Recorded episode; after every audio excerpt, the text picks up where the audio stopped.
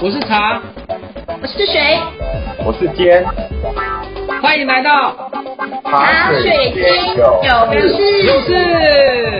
哎，你怎么乱讲？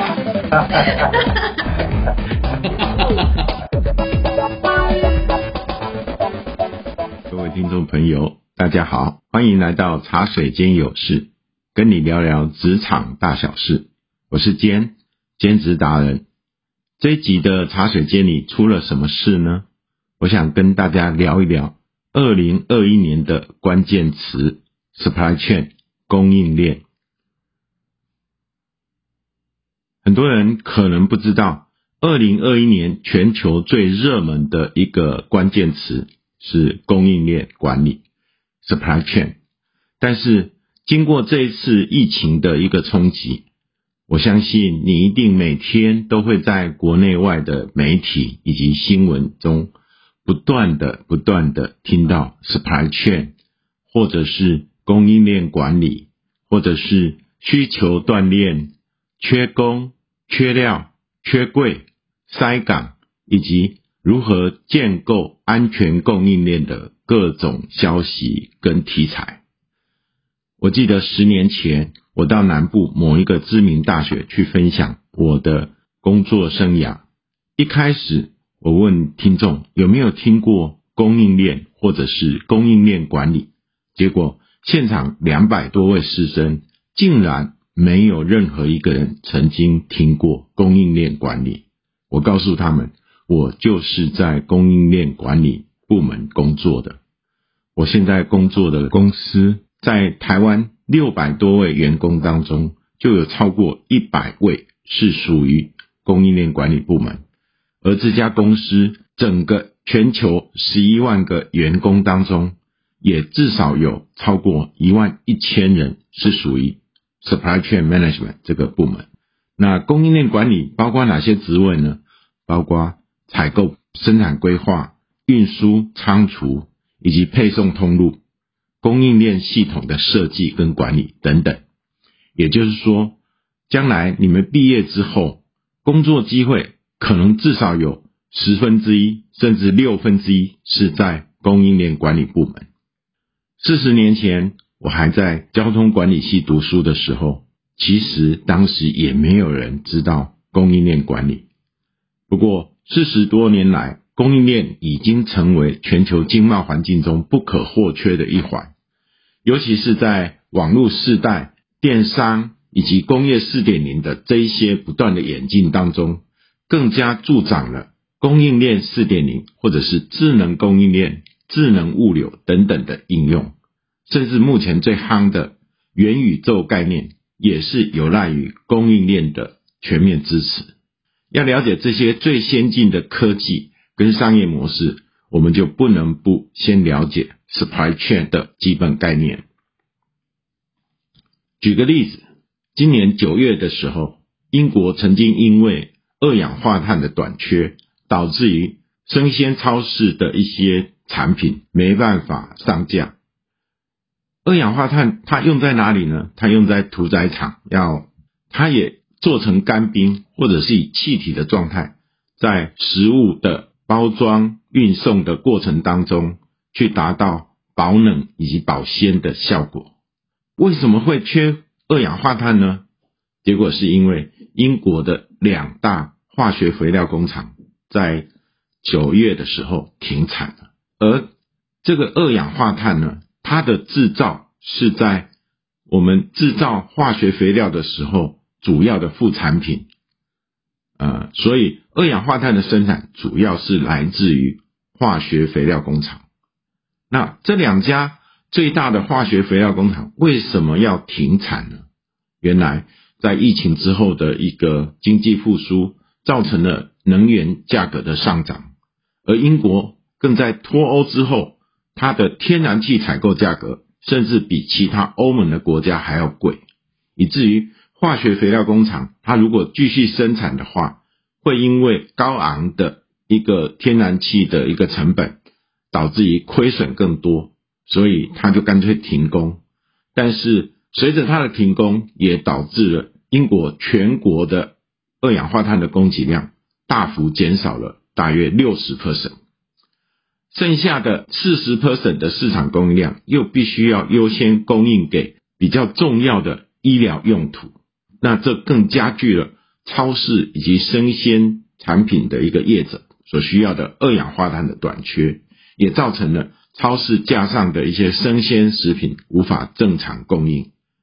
最后，英国政府只好透过补贴化学肥料工厂的天然气成本。命令它恢复生产化肥啊，然后呃能够供应二氧化碳。再一个例子，前一阵子英国的民众也大排长龙，在等着要到加油站加油，加不到油，产生了很大的民怨。那为什么会汽油短缺呢？哦，原来是因为卡车司机人手不够，来运送这些汽柴油到各个加油站。那为什么会欠缺卡车司机呢？其实早在英国脱欧之前，卡车司机就已经长期啊跟美国类似啊，就是有呃这个卡车司机高龄化啊，这个人员短缺的问题，因为年轻人不愿意做这么辛苦的工作，加上脱欧之后呢。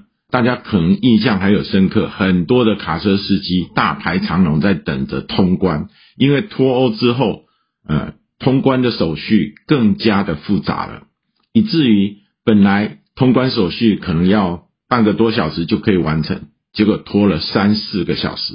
好，那所以很多的司机都卡在排队当中，以导致于说更严重的人力短缺，导致于没办法正常的去运送。汽油到各个加油站，最后怎么解决呢？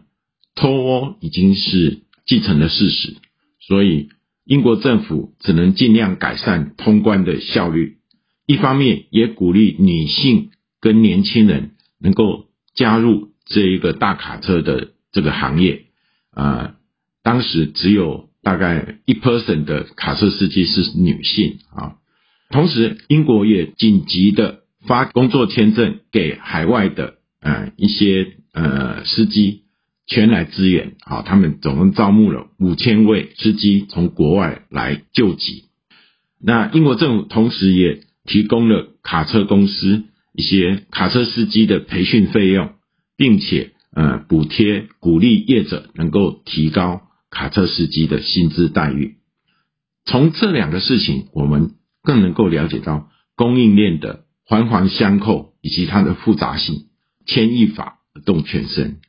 我想最近有想买新车的人，一定也听过这个，因为车用晶片的短缺，导致于很多的大汽车厂，它不得不要暂停生产，无法交货。那这些事情的教训呢，就让我们啊了解到说，每一个重大的一个公共政策，其实背后都有它决策的背景以及。后续连锁的反应，呃，执政者应该要有更周详的远见跟配套措施，还有应变措施来处理这些供应链的一个断供的事件啊，尤其要考虑到怎么样有效管理供应链，让供需调和，货畅其流。那供应链究竟要怎么有效管理呢？啊，简单举一个例子，如果你今天想开一间咖啡厅。你可能会需要从不同的供应商那边来买到你需要的一个设备跟原材料，还有耗材，最终才能够让你正常运运营，能够冲泡出美味的咖啡来供应你的客户。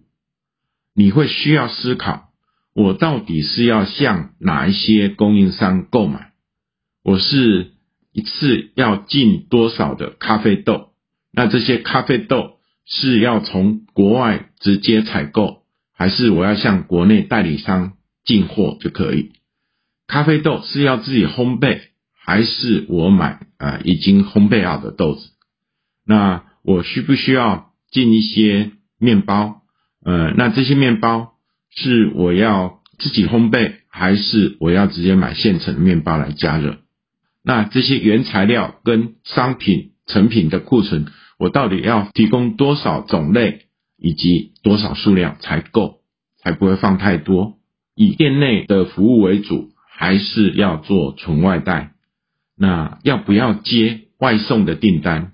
外送订单是我员工自己去送，还是我要透过外送平台 f o o p a n d a 或是 Uber E 来接单？那如果透过他们，我们要付给外送平台多少的钱？如何收款？或者是我接不接受刷卡或是 l i Pay？所以整体来讲，供应链就是来处理这么多大大小小的问题，供需调配的问题。简单的来讲，供应链管理就是透过设计、规划、执行以及监控的流程，来管理供应链里面的实体物流、现金流，还有资讯流等等等等的活动，以确保上下游各个环节的供给跟需求能够平衡。消费者能够买到他们所需要的产品跟服务，并且能够确保业者能够顺利运营，而且有获利的空间。原本随着国际运输以及贸易的发展，全球化的一个供应链采购、生产以及销售，已经让供应链更加的复杂跟不可预测，所以供应链管理。已经成为各个企业的重要的功能部门，同时也提供了更多的工作机会，更需要更多的专业管理人才来做有效的管理。目前也有越来越多的大专院校也陆续推出了供应链管理以及物流流通管理等等相关的科系跟研究所的学程，一些权威的这个学术机构也开始推出一些。供应链管理的专业认证跟专业知识体系，因为这次疫情其实更凸显了全球供应链的一个关键角色，也提醒各大企业去关注供应链风险管理重要性。下次我们再来分享全世界最受到重视的是哪一些供应链专业证照。希望今天的分享你会喜欢，祝福大家。茶水间里还有很多事哦，记得回来关心你我的大小事。